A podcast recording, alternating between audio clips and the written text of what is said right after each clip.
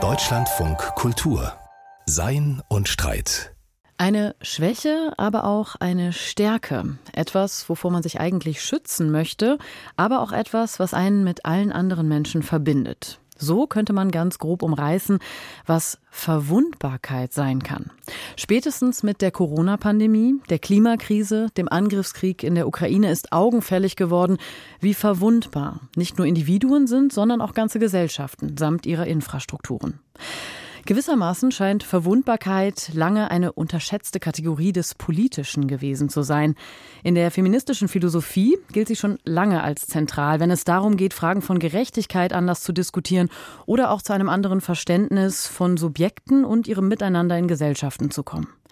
Welche Arten von Verwundbarkeit gibt es? Welche muss man unterscheiden? Und welches Potenzial birgt der Begriff in der Politik? aber auch welche Gefahren. Genau darüber kann ich mit Jule Govrin sprechen, Philosophin an der Schnittstelle von politischer Theorie, Sozialphilosophie, feministischer Philosophie und Ästhetik. Jule Govrin arbeitet an der BTU Cottbus und leitet die Redaktion von Geschichte der Gegenwart und übernimmt ab Oktober eine Gastprofessur in Politikwissenschaften an der FU Berlin. Und über Verwundbarkeit hat Govrin ausführlich auch schon geschrieben, unter anderem in dem Buch Politische Körper von Sorge und Solidarität. Jule Govrin ist bei mir im Studio. Hallo, schön, dass Sie da sind. Ich freue mich, hier zu sein. Man könnte ja sagen, Klimakrise, Krieg, Pandemie. Intuitiv hat man überhaupt gar keine Lust darauf, sich verwundbar zu fühlen. Man will überhaupt nicht daran erinnert werden. Lieber bleibt man in einer Rüstung, statt verwundbar zu sein. Warum lohnt es sich Ihrer Meinung nach trotzdem, in die Wunde reinzugehen, also in diese Verwundbarkeit reinzugehen? Naja, ich glaube politisch, weil wir an einem Punkt sind, dass wir spezielle materielle Wirklichkeiten nicht mehr leugnen können. Also spätestens mit der Corona-Krise, aber auch mit der Klimakrise konnten selbst die, die äh, sich bis jetzt durch Wohlstand weitgehend schützen können, eben diese Illusion oder diese Vorstellung nicht mehr aufrechterhalten. Und ich glaube, um andere Wege zu gehen und um uns kollektiv und solidarisch zu schützen, brauchen wir dieses Bewusstsein einer geteilten Verwundbarkeit, so bedrohlich das auch ist. Und ich denke aber auch, dass wir in der Pandemie ja wirklich Verwundbarkeit auf eine sehr körperliche und affektive Art und Weise gespürt haben und erspürt war. Und das ist natürlich erschreckend. Es ist immer erschreckend, auf andere angewiesen, abhängig und verwundbar zu sein. Zum einen, aber zum anderen es ist überhaupt erst die Grundbedingung für uns als soziale Wesen. Und das ist ja auch eine sehr schöne Erfahrung. Also diese Sehnsucht, die wir auf einmal hatten, nach körperlicher Kopräsenz, nach Nähe, nach Fürsorge, nach Ansprache, nach Miteinander und die Freude am Gemeinschaftlichen, am Miteinander, das ist ja auch alles Teil dessen. Also die ganze Fülle des Lebens ist darin enthalten. Was ist denn genau Verwundbarkeit? Das ist ja irgendwie ein Begriff, der teilweise auch schwer zu greifen ist. Ne? Also es gibt diese individuelle Verwundbarkeit, aber auch Gesellschaften haben wir gesehen, sind verwundbar. Wie kann man Verwundbarkeit am besten besten vielleicht greifen? Hm, Verwundbarkeit hat verschiedene äh, Verwendungsweisen. Also es unterscheidet sich in den politischen Verwendungsweisen zu der, sagen wir mal, feministisch-philosophischen Verwendungsweise. Verwundbarkeit als, sagen wir mal, sozialwissenschaftlicher Fachbegriff, der dann zunehmend rüber ins Politische gewandert ist während der Pandemie, bezeichnet erstmal eigentlich einen defizitären, vermeidbaren Zustand. Also einen Zustand der Gefährdung, des Risikos, sei es durch Armut, sei es durch Umweltkatastrophen etc. Dieser Begriff ist dann durch die Pandemie rübergeschwappt als Bezeichnung der vulnerablen Gruppen.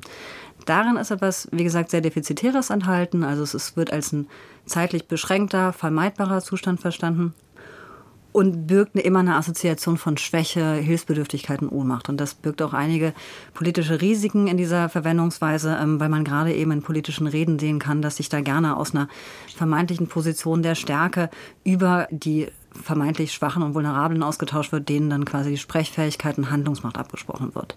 So viel erstmal zur üblichen Verwendungsweise mitsamt der, der politischen Risiken von Verwundbarkeit als Begriff. In der feministischen Philosophie wird aber allerdings Verwundbarkeit gewissermaßen gegen den Strich gelesen. Da wird Verwundbarkeit eben gar nicht mit Ohnmacht und Hilfsbedürftigkeit assoziiert, sondern stattdessen erst einmal als eine grundlegende, geteilte, universelle Verwundbarkeit verstanden. Etwas, was überhaupt erst menschliches Leben ermöglicht, was unser aller quasi gemeinsames Handeln und zwei Gesellschaften ermöglicht und damit enormes Potenzial birgt. Und natürlich sehen wir aber trotz alledem, dass trotz dieser geteilten Verwundbarkeit Menschen im politischen, im konkreten, im gesellschaftlichen verschiedentlich verwundbar gemacht werden. Und ich denke, wir brauchen eine Unterscheidung, um diese beiden Ebenen auseinanderzuhalten, aber auch zu sehen, wie sie zusammenspielen. Mhm. Über, über diese Unterscheidung können wir gleich gerne noch sprechen. Ich würde gerne noch mal bei diesem ersten Punkt bleiben wollen. Diese Idee von Verwundbarkeit als etwas Defizitäres mhm. oder vielleicht auch als etwas zeitlich Begrenztes. Also etwas, was man nicht möchte, was man ablehnt, was man versucht vielleicht auch zu beseitigen, zu beheben wie ein Problem. In welchem Verhältnis steht dieser gewissermaßen ja jetzt sehr häufig benutzte Begriff der Verwundbarkeit zu dem der Resilienz? Also mhm. diese Idee, die ja eigentlich aus der Medizin kommt, resilient zu sein, eben standzuhalten, mhm. irgendwie nicht in dieser Verwundbarkeit zu ver verharren, wenn man so möchte. Wie würden Sie das, wie würden Sie das charakterisieren? Ha, also in der klassischen oder sagen wir mal in der üblichen Verwendungsweise wird dieser defizitäre oder negative Begriff von Verwundbarkeit im Gegensatz zur Resilienz gelesen.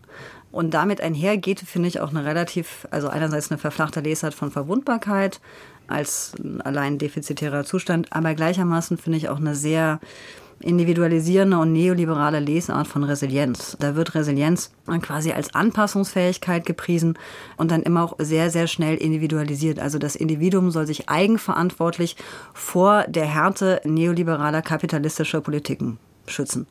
Und das ist ein Gegensatz, der, den ich meines Ermessens der falsch ist.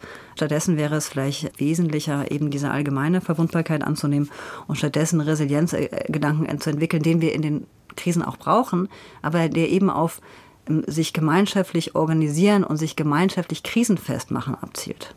Jetzt haben Sie eben schon diese Unterscheidung angedeutet, die es gibt von universeller Verwundbarkeit, also wirklich diesem Gefühl, das trifft eigentlich jeden Menschen. Mhm. Also jeder ist an einem gewissen Punkt verwundbar und dann diese andere Form der Verwundbarkeit. Wer ist denn wie verwundbar? Also wie kann man das eigentlich feststellen, welche Arten von Verwundbarkeit es da gibt?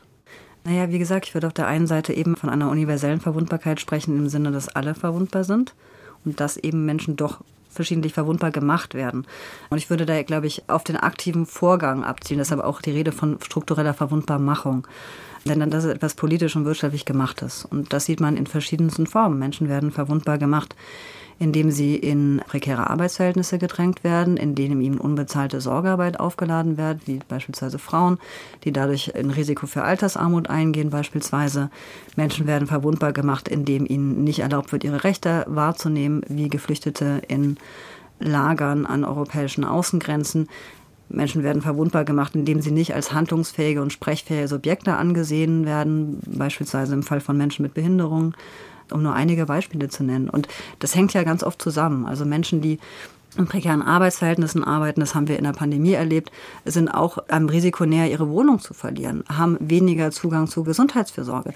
Und diese strukturelle Verwundbarmachung ist also immer eine Kettenreaktion oder eine ganze Kette an Prekarisierungen, die zusammenspielen. Das heißt, diese Art von Verwundbarmachung hat auch immer was mit Macht zu tun. Also Macht der anderen mhm. genau diese Position zu schwächen oder halt jemanden in diese Position zu bringen, verwundbar zu sein, oder? Genau, und perfiderweise geht das dann eben ganz oft einher mit einer Rhetorik über die vermeintlich Vulnerablen, die eben diesen paternalistischen Einschlag ganz schnell hat. Also ganz oft werden sagen wir mal, sozioökonomische Maßnahmen, die Ungleichheit verstärken, werden begleitet von einer Rhetorik über den Schutz der vermeintlich Armen und Schwachen und Vulnerablen, die geschützt werden müssen. Also ganz oft kaschiert diese paternalistische Rede über die vermeintlich Vulnerablen de facto die strukturelle Verwundbarmachung, die zeitgleich durchgesetzt wird. Wie sollte man es denn anders machen? Das ist eine sehr große Frage. Ich glaube, wir müssen uns auf andere Art und Weisen der Vergesellschaftung und auf andere Formen von Wirtschaften konzentrieren, die eben Allgemeinwohl in den Fokus stellen und nicht private äh, Profitinteressen von Unternehmen. Bleiben wir noch mal bei diesem Begriff der Verwundbarkeit und was für eine Idee von Menschen dahinter steht, welches Menschenbild auch da vertreten wird.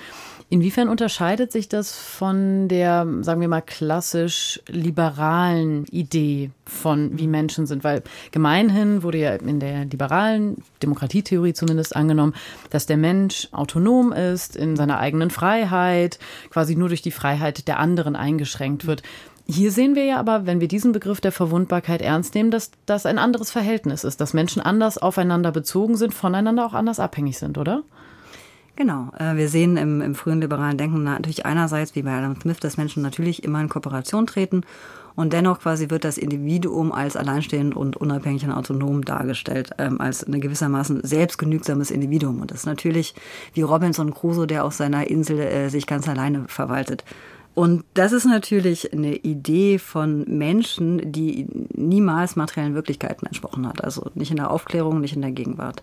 Weil dadurch quasi eben auch die Schattenarbeiten der Versorgung zu Zeiten der Aufklärung, die unbezahlte Haushaltsarbeit oder eben die versklavte Arbeit in der Kolonialwirtschaft komplett unsichtbar gemacht wird.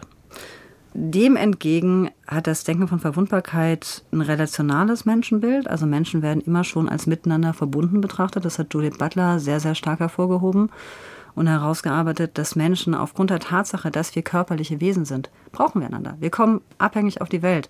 Das ist erstmal eine anthropologisch gegebene Tatsache.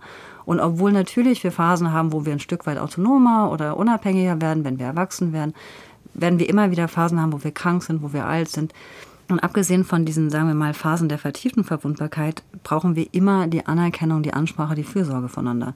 Das heißt, es ist eine Idee vom Menschen, der immer schon ein soziales Wesen ist. Und damit geht auch die Idee einher, dass etwas wie Handlungsmacht von Einzelnen überhaupt erst aus der Vergesellschaftung entstehen kann. Und wenn man das jetzt mit, sagen wir mal, zwei verschiedenen Freiheitsbegriffen konterkarieren will, dann haben wir auf der einen Seite den sehr von Hayek und liberaler Theorie geprägten Begriff der negativen Freiheit, also dass Freiheit die Befreiung von sozialen Zwängen ist. Und da haben wir dann wieder diese sehr unwirkliche Idee des äh, selbstgenügsamen Individuums.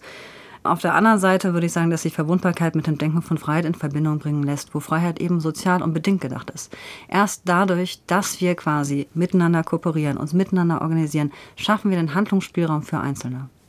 Es gibt ja jetzt den Vorwurf auch in der feministischen Theoriebildung, also vor allen Dingen gerichtet an Judith Butler, Autonomie feindlich gegenüberzustehen. Und, und wenn wir das jetzt tatsächlich mal übertragen, Sie haben das eben geschildert, mhm. zu sagen, naja, diese Idee, dass man autonom agiert und irgendwie in der Welt herumläuft, das ist nie in der materiellen Wirklichkeit so gewesen, aber es hat ja doch Denken geprägt. Also es hat mhm. ja mehrere Jahrhunderte von Denken geprägt, wie wir uns als Menschen verstehen. Und ich könnte mir vorstellen, dass an dieser Stelle viele sagen, hm, ich lasse mir jetzt diese Art von Autonomie, wie ich sie verstehe, für mich überhaupt nicht wegnehmen von jemandem. Was würden Sie da entgegnen?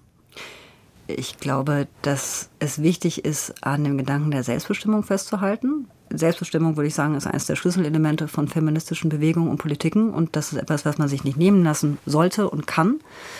Und dennoch heißt das natürlich nicht, eine naive Perspektive auf den Menschen als vermeintlich selbstgenügsam vorzuschreiben. Ich glaube, wir können genau diesen Spagat machen, zu sagen, Menschen sind aufeinander angewiesen und dennoch müssen sie sich quasi mögliche Selbstbestimmung und Handlungsspielraum einräumen. Wenn man jetzt mal kurz in die Aufklärung zurückgeht, dann spielt ja die Idee von Selbstbestimmung über den eigenen Körper bei Philosophen wie bei Hobbes oder bei Locke eine ganz große zentrale Rolle. Und das ist natürlich ein Paradigma der Moderne, was total wichtig ist. Die Verfügbarkeit über den eigenen Körper, beziehungsweise dass der eigene Körper nicht für andere verfügbar ist, ist politisch und emanzipativ absolut elementar. Das will aber auch die feministische Theorie nicht von sich weisen, sondern will diese Selbstbestimmung eben nochmal anders denken. Denn bei beispielsweise Hobbes oder Locke wird das als Selbsteigentum über den eigenen Körper gerahmt. Da ist so wieder die Idee quasi, dass der Körper etwas für sich Stehendes ist. Man kann aber, glaube ich, aus einer allgemeinen Verbundenheit und geteilten Verwundbarkeit gerade Form der Selbstbestimmung denken, weil es eben quasi selbstermächtigende Politiken hervorbringt. Wenn wir jetzt mal kurz in den, in den politischen Raum schauen, was für Politiken das möglicherweise hervorbringt, dann sehen wir ja, dass verschiedene Gruppierungen diesen Begriff Verwundbarkeit erstmal verwenden. Also klar, wir haben das in der Pandemie sehr deutlich gesehen, aber auch an anderen Stellen. Also zum Beispiel in den USA, da sieht man auch, oder nicht nur in den USA, sieht man, dass auch rechte Kräfte diesen Begriff Verwundbarkeit auf eine Art benutzen, wo sie sagen, zum Beispiel die Nation oder unsere mhm. Kultur oder welche Dinge auch immer da benannt werden mhm. oder imaginiert werden, werden bedroht und sind schützenswert. Also da ist ein Moment von Verwundbarkeit, den man irgendwie vermeiden muss. Wie würden Sie das einordnen? Also mhm. geht es da auch um diese Art von politischer Verwundbarkeit oder nicht? Ich würde sagen, dass dieser Verwundbarkeitsdiskurs nochmal anders verläuft. Um jetzt diese Zusammenhang von rechten Politiken und rechter Rhetorik und Verwundbarkeit auf den deutschsprachigen Kontext zu übertragen, man kann grob gesagt feststellen, dass Rechte die Erfahrung, verwundbar zu sein und die Angst davor, verwundbar zu sein, die Erfahrung von Ohnmacht, die Angst vor Ohnmacht sehr, sehr stark adressieren, affektpolitisch. Wenn beispielsweise ein Björn Höcke sich hinstellt und sagt, die deutschen Männer seien zu schwach und Deutschland müsse wieder wehrhaft und mannhaft werden, dann ist es genau so eine Adressierung von einer vermeintlichen Ohnmachtserfahrung. Die Antwort allerdings ist immer eine starke Illusion von Stärke und Souveränität. Beispielsweise Höckes Idee, quasi Deutschland müsse in Anführungszeichen wieder wehrhaft und mannhaft werden, baut auf ganz alten Idealen von maskuliner Souveränität und soldatischer Männlichkeit auf. Das sind natürlich, wie gesagt, immer wieder Illusionen, aber damit arbeitet die Rechte. Das heißt, sie adressiert Verwundbarkeitserfahrung und antwortet quasi mit Stärke- und Souveränitätsidealen, die nicht der Wirklichkeit entsprechen. Was sie in Bezug auf geteilte Verwundbarkeit machen, ist, dass sie diese dezidiert negieren. Es geht ja der Rechten gerade nicht darum, eine globale gemeinschaftliche Solidarität zu benennen oder zu stärken. Ganz im Gegenteil, es geht eben darum, genau das abzuspalten. Denn hier geht es ja um geschlossene Gemeinschaften. Es geht um geschlossene Identitäten und Gemeinschaften. Und um so eine Illusion von einer geschlossenen Identität und Gemeinschaft überhaupt erst herzustellen, muss abgespalten werden, dass wir mit anderen Menschen verbunden sind. Und gleichermaßen geht es der Rechten auch dezidiert darum, aktiv die strukturelle Verwundbarmachung von spezifischen Personengruppen voranzutreiben. Ob es gegen Migranten geht, ob es gegen Frauen geht, ob es gegen queere Menschen geht, ob es gegen Transmenschen geht. Das heißt, wir haben hier eine Adressierung von Verwundbarkeitsängsten und Erfahrungen, aber die Antwort ist eine komplett andere als in feministischen und linken Politiken. Und das ist immer mit dem Ziel, eigentlich letztlich die soziale Verwundbarmachung aufrechtzuerhalten, also die der anderen Absolut. immer aufrechtzuerhalten und vielleicht auch die eigene universelle Verwundbarkeit zu negieren. Genau, es Punkt. negiert die mhm. universelle Verwundbarkeit und tritt aktiv dafür ein, die strukturelle Verwundbarmachung zu verstärken. Und wie verhält sich das bei den Linken? Also Stichwort Snowflakes. Teilweise wird ja AktivistInnen mehr oder weniger explizit vorgeworfen, ihre Verwundbarkeit zu inszenieren, sich zum Beispiel als Opfer zu stilisieren. Das Ganze wird auch diskutiert unter dem Stichwort neue Sensibilität in diesen Kreisen.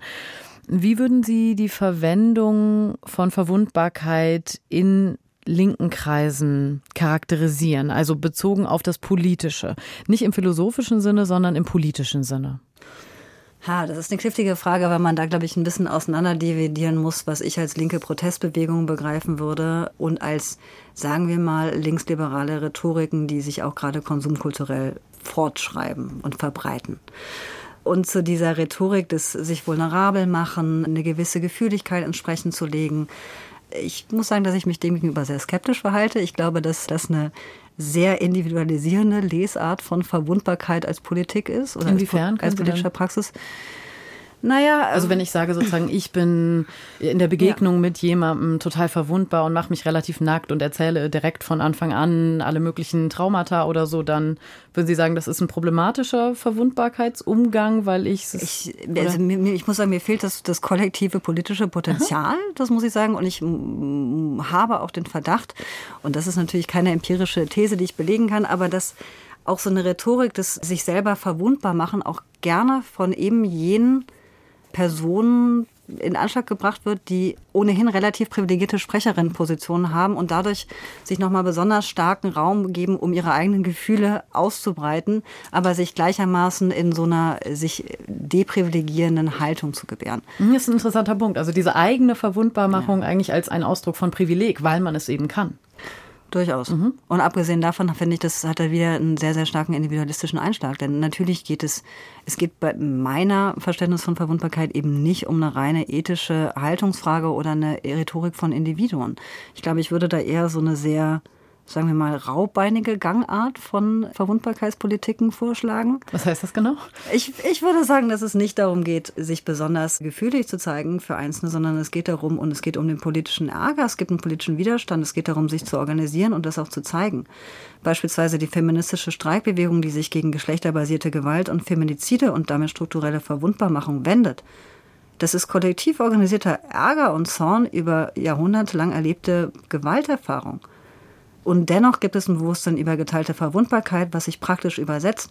In dem Sinne nicht nur, dass man zusammen auf die Straße geht, sondern eben, dass man sich auch anders organisiert, dass man die Sorge aus dem Haushalt in den Privaten holt, dass man sich kollektiv organisiert, dass man Sorgeökonomien aufstellt. Und das sind für mich alles konkrete, praktische Politiken der Verwundbarkeit, die weiterführen, als wenn Einzelne sich in, sagen wir mal, pastoralmächtigen Modus äh, ihre Gefühle wiedergeben. Was dann sozusagen eine Instrumentalisierung von eigener Verwundbarkeit auch irgendwie gleich käme.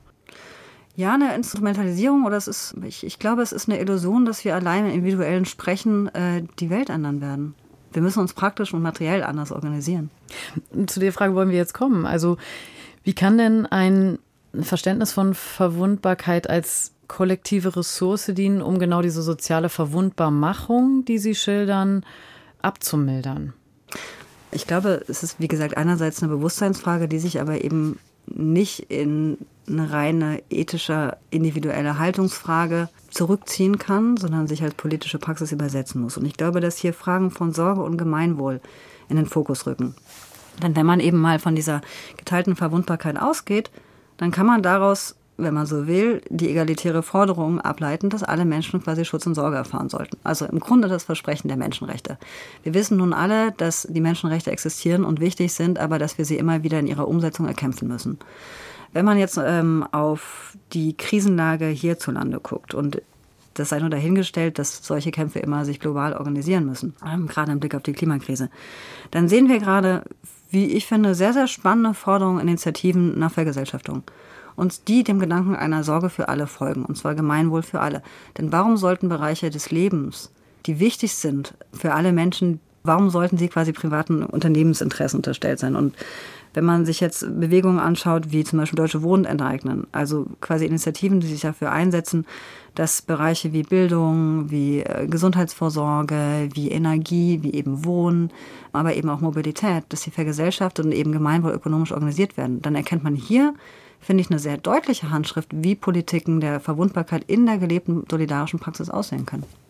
Jetzt ist ja die Frage, wenn ich nochmal diesen Begriff der Abhängigkeit, der gegenseitigen mhm. Abhängigkeit ins Feld führen darf. Das Problem kann man ja formulieren, ist eigentlich nicht die Abhängigkeit in dieser Verwundbarkeit, sondern dass sie taktisch ausgebeutet wird. Und wie kommt man an einen Punkt, wo das nicht mehr passiert, weil wir ja gerade noch, also wir haben den politischen Diskurs auch besprochen, da mhm. sind, wo relativ schnell gesagt wird, Verwundbarkeit, das ist etwas ähm, Defizitäres, was weggemacht werden muss, was irgendwie negiert werden muss oder was eben ausgebeutet werden kann. So, weil andere politische Seiten davon profitieren. Also wie könnte so eine Transformation gelingen, dass eben die Verwundbarkeit nicht mehr taktisch ausgebeutet wird? Könnte jetzt mal ein einfach ganz konkretes Beispiel Gerne. geben. Ne? Wir sehen ja, dass die Austeritätspolitiken, die besonders im globalen Süden durchgesetzt wurden, dazu gesorgt haben, dass sozialstaatliche Strukturen zerschlagen wurden oder weitgehend demoliert wurden und das zu einer massiven Verarmung geführt hat, sowohl auf gesellschaftlicher Ebene als auch auf staatlicher Ebene, sodass jetzt gerade in Zeiten der Klimakatastrophe, die wohlgemerkt von Ländern des globalen Nordens also wofür Länder des globalen Nordens verantwortlich sind, dass quasi die Länder im globalen Süden nicht die finanziellen Mittel haben, um sich dagegen zu schützen. Nun gibt es jetzt beispielsweise das, wie ich finde, ähm, äh, sehr, sehr gute Bündnis oder die Initiative Debt for Climate, die einen Schuldenschnitt fordern für den globalen Süden vom Internationalen Währungsfonds, damit sich diese Länder resilient gegenüber der Klimakatastrophe machen können. Und das ist, finde ich, ein ganz praktischer schuldenpolitischer Vorschlag, wie man diese asymmetrische Abhängigkeit die sich quasi von der Kolonialgeschichte bis in die Gegenwart zieht. Wie man die mit einer klaren Intervention beenden könnte oder wie man dem auf jeden Fall entgegenwirken könnte, so dass es eben erlaubt, dass sich diese Länder krisenfest machen, was ja global gesehen für uns alle gut ist. Jetzt ist natürlich die Frage, wie, also wenn ich da nochmal nachhaken darf, wie idealistisch diese Idee ist, weil letztlich ist das ja auch ein Vorschlag einer Ethik, wenn ich das richtig mhm. verstehe, oder? Also es geht ja nicht nur um konkrete Politiken, sondern es geht ja auch um ein anderes Verständnis des Miteinanders und gewissermaßen ein Reglement, wie das laufen soll. Weil gerade sind wir ja in einem Politikverständnis, wo es sehr klar darum geht, zu dominieren, Dinge durchzusetzen und die anderen sollen sich da nicht beschweren und sich irgendwie einigermaßen ruhig verhalten. So. Diese Ethik, sehen Sie da schon Ansätze, dass wir hinkommen zu einem neuen ethischen Verständnis? Naja, also zunächst einmal muss man ja sagen, dass dieser Weg des Dominierens in die Misere der Gegenwart geführt hat, sodass ein Umdenken zwingend erforderlich ist und uns, glaube ich, auch wirklich de facto die materielle Wirklichkeit, mit der wir gerade auch in einem reichen Land wie Deutschland konfrontiert werden, uns dazu zwingt, umzudenken. Und abgesehen davon ist so ein relationales Verständnis von Menschsein oder auch von Mensch-Natur-Bezügen ist ja nun wirklich auch eine sehr westliche Sache und es gibt zahlreiche andere Denkarten in Geschichte und Gegenwart. Was meinen Sie damit? Also ich, ich meine, dass, glaube ich, das Wissen über die Abhängigkeit etwas ist, was der Großteil der Welt schon seit langem weiß und man sich in Europa, in den USA sich Teil quasi, der relativ wohlstandsbehütet war, sich eben der Illusion hingeben könnte, dass diese Abhängigkeit nicht besteht. Ich glaube, die meisten Menschen auf der Welt wissen das bereits. Und was, was die Ethik angeht, nun ja, ich, ich glaube, das ist vielleicht der Punkt, an dem ich glaube, dass wir Judith Butlers Einlassung über Verwundbarkeit erheblich weiterdenken müssen, an dem Punkt, dass wir eben nicht in einer reinen Ethik stehen bleiben können, also sowohl was philosophisch, aber eben auch politisch, sondern dass sich Verwundbarkeit eben eine Haltung ist, die nicht einfach wie eine Einsicht da ist, sondern die eingeübt werden muss. Denn der Kapitalismus hat uns ein Körperwissen eingeimpft, dass wir in Konkurrenz zueinander stehen, dass wir vereinzelt sind. Das ist ein Wissen, das ist tief in unseren Körpern drin. Körperwissen lässt sich nicht von einem Tag auf den nächsten umformen. Das ist etwas, was wir einüben müssen in, ich würde es affektive Gegenhabitualisierung nennen, in einem anderen Miteinander. Und das machen wir, indem wir uns gemeinschaftlich organisieren, ob in Nachbarschaftsinitiativen, mal hier demonstrieren gehen. Äh, es gibt viele verschiedene Möglichkeiten, sich einzubringen. Und ich glaube, dass in diesen Formen von zivilgesellschaftlichem Engagement, Formen des solidarischen Miteinandersinns, die natürlich immer wieder neu ausgehandelt werden müssen, aber die eben ein anderes Körperwissen hervorbringen, was eben auf geteilter Verwundbarkeit beruht. Wie unterscheidet sich Ihr Körperwissen jetzt von früher, also seitdem Sie sich mit diesem Thema beschäftigt haben? Ich verstehe das, dass man andere Handlungen sozusagen einübt und so weiter, aber was genau ist dieses Körperwissen? Was verändert sich da? Ich habe absurderweise dieses Buch im Lockdown geschrieben und relativ isoliert schreibend über das körperliche Miteinander, was, sagen wir mal, affektiv eine relativ schräge Erfahrung war. Ich glaube aber, wir haben alle nach der Pandemie erlebt, diese überschäumende Freude, wenn wir einfach nur mit mehreren Leuten an einem Ort waren. Und ich glaube, ohne jetzt quasi, also ich möchte wirklich nicht mein, mein eigenes Körperwissen den Vordergrund stellen, aber ich glaube, das ist eine Kollektiverfahrung, die wir durch die Pandemie alle gemacht haben. Und ich habe die Hoffnung, dass dieses Körperwissen, wie wichtig wir füreinander sind, wie sehr wir aufeinander angewiesen sind, im Guten wie im Schlechten, dass das doch ein wenig weiter trägt als über den Pandemie-Moment hinaus. Und dass das möglicherweise auch geht in einer Situation, wo wir zumindest eine medial vermittelte Polarisierung der Gesellschaft erleben und auch auf eine Art eine Brutalisierung von Diskursen. Also würden Sie sagen, das ist sozusagen das Gegenangebot, was man machen kann, im Sinne der Verwundbarkeit, ein anderes Körperwissen zu erzeugen? Ja, aber wie gesagt, durch konkrete politische Formen. Also beispielsweise die Viertageswoche würde, glaube ich, erlauben, dass Menschen sich anders organisieren, dass die Sorgearbeit und die Reproduktionsarbeit im Haushalt eben nicht einseitig Frauen aufgelastet wird. Es würde aber Menschen auch eben erlauben, gesellschaftlich Sorge den Platz einzuräumen, den sie braucht. Und ich glaube, dass solche ganz, ganz praktischen Forderungen wie eben Vier-Tage-Woche, Vergesellschaftung erlauben, dieser geteilten Verwundbarkeit nachzukommen, ohne eben in einer rein ethischen, individuellen Haltung zu fahren. Sehr, sehr spannend. Vielen Dank. Jule Govrin, ich danke Ihnen sehr für dieses Gespräch. Vielen Dank. Das war die Philosophin Jule Govrin. Und wer das Thema vertiefen möchte, kann das Buch Politische Körper von Sorge und Solidarität zu Rate ziehen. Es ist im Mattes und Seitz Verlag im vergangenen Jahr erschienen. Wie lässt sich Demokratie robuster, stärker und auch nachhaltiger gestalten? Genau dieser Frage widmet sich Deutschlandfunk Kultur in diesem Jahr in der Denkfabrik mit dem Jahresthema Wehrhafte Demokratie. Und in diesem Rahmen stellt Christian Schüle vier Ideen und Ansätze vor, wie man die Demokratie besser gestalten könnte. Heute denkt er über mehr Demokratie am Arbeitsplatz nach. Schließlich verbringen viele Menschen die meiste Zeit des Tages an einem Ort, der hierarchisch organisiert ist in vielen Fällen. Wäre da nicht eine Unternehmensdemokratie sinnvoll? Und hätte die auch Auswirkungen auf die Demokratie im Großen? Wo könnten Teilnahme und Teilhabe besser eingeübt werden, als bei der täglichen Arbeit im Unternehmen, in der Firma, im Betrieb. Im Jahr 1970 behauptete die britische Sozialwissenschaftlerin Carol Pateman, Organisationen wären ideale Schulen der Demokratie, wenn im Zentrum Beteiligung und Selbstorganisation stehen. Selbstorganisation meint vor allen Dingen Entscheidungsprozesse, die nicht top-down getroffen werden, sondern vor Ort an der Stelle getroffen werden, wo sie anfallen. Andreas Zeuch, Unternehmensberater, Trainer, Buchautor. Er greift um das Jahr 2015 herum Patemans Idee indirekt wieder auf, transferiert sie in die Gegenwart, träumt von einer menschlicheren Unternehmenskultur und nennt das Konzept Unternehmensdemokratie. Unternehmensdemokratie ist verbindlich verfasste Selbstorganisation, die im Betrieb genutzt und durchgeführt wird, nicht alleine zum Zwecke der Gewinnmaximierung sondern als normativer Kern jeder Demokratie. Genau genommen reicht dieser Gedanke viel weiter zurück, in die Zeit Ende des 19. Jahrhunderts. Was heute Partizipation ist und will, war damals Mitbestimmung und nannte sich Industrial Democracy. Ein Dreivierteljahrhundert später werden einige dieser Ideen Wirklichkeit in einer deutschen Autowerkstatt in Siegen, Nordrhein-Westfalen. 1974 werden die Mitarbeiter der Hoppmann Autowelt an ihrem Unternehmen beteiligt, und zwar auf erklärten Wunsch des Eigentümers. Der damalige Inhaber hatte sich selbst enteignet. Zwar bekam er noch Gehalt, hatte aber keinen Zugriff auf die Betriebsmittel mehr. Alleinige Eigentümerin wurde, nach seinem Willen, die gemeinnützige Stiftung Demokratie im Alltag. Der Betrieb als Stiftungsunternehmen das kommt nicht allzu oft vor, ist aber ein unternehmensdemokratischer Idealfall. Er löst ein, was Andreas Zeug unter Partizipation und Selbstorganisation im Betrieb versteht.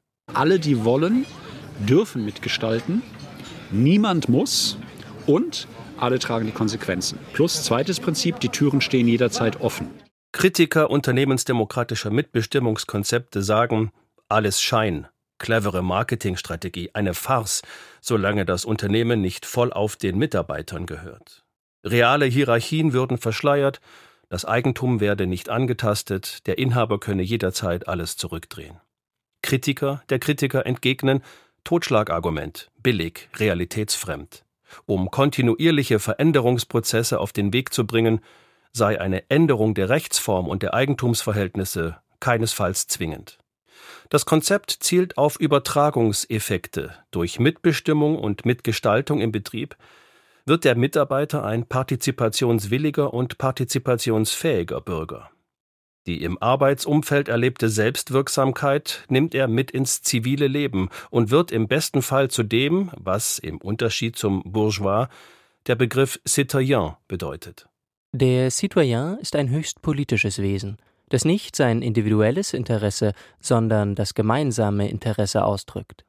Jean-Jacques Rousseau den Transfer erlebter Mitbestimmung vom Arbeitsumfeld in die alltägliche Lebenswelt nennt die Sozialwissenschaft Spillover. Bis heute rund 70 vornehmlich im angelsächsischen Sprachraum durchgeführte Studien legen einen positiven Spillover-Effekt zumindest statistisch nahe. In Deutschland gibt es dazu bisher so gut wie keine Forschung, in den vergangenen Jahren aber durchaus steigendes Interesse an Ideen zur Demokratisierung der Arbeitskultur. Das Manifest für die Zukunft der Arbeit, unterzeichnet von über 3000 Wissenschaftlerinnen und Wissenschaftlern, sorgte vor drei Jahren für einiges Aufsehen. Maßgebliche Quelle für den positiven Spillover-Effekt demokratisierter Arbeitskulturen ist die legendäre Algoma-Studie der Feminismustheoretikerin Linda Savory Gordon. Kanada 1992, die Stahlkocher des großen Werks Algoma Steel im Bundesstaat Ontario, ausschließlich Männer, führen eine Aktionsforschung in ihrem Unternehmen durch. Die Frage nach dem Urlaub wollen die Männer künftig nicht mehr patriarchal allein entscheiden, sondern Frauen und Kinder zu Rate ziehen. Das durch zahlreiche Gruppengespräche veränderte Bewusstsein tragen die Stahlarbeiter schließlich in ihre Kirchengemeinden und Sportvereine hinein.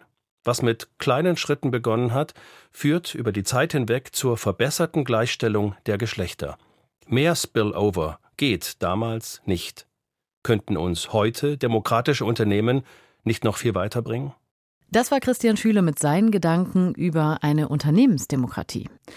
Und das war seine Streit für heute. Vielen Dank, dass Sie zugehört haben. Ich bin Stefanie Rode. Machen Sie es gut.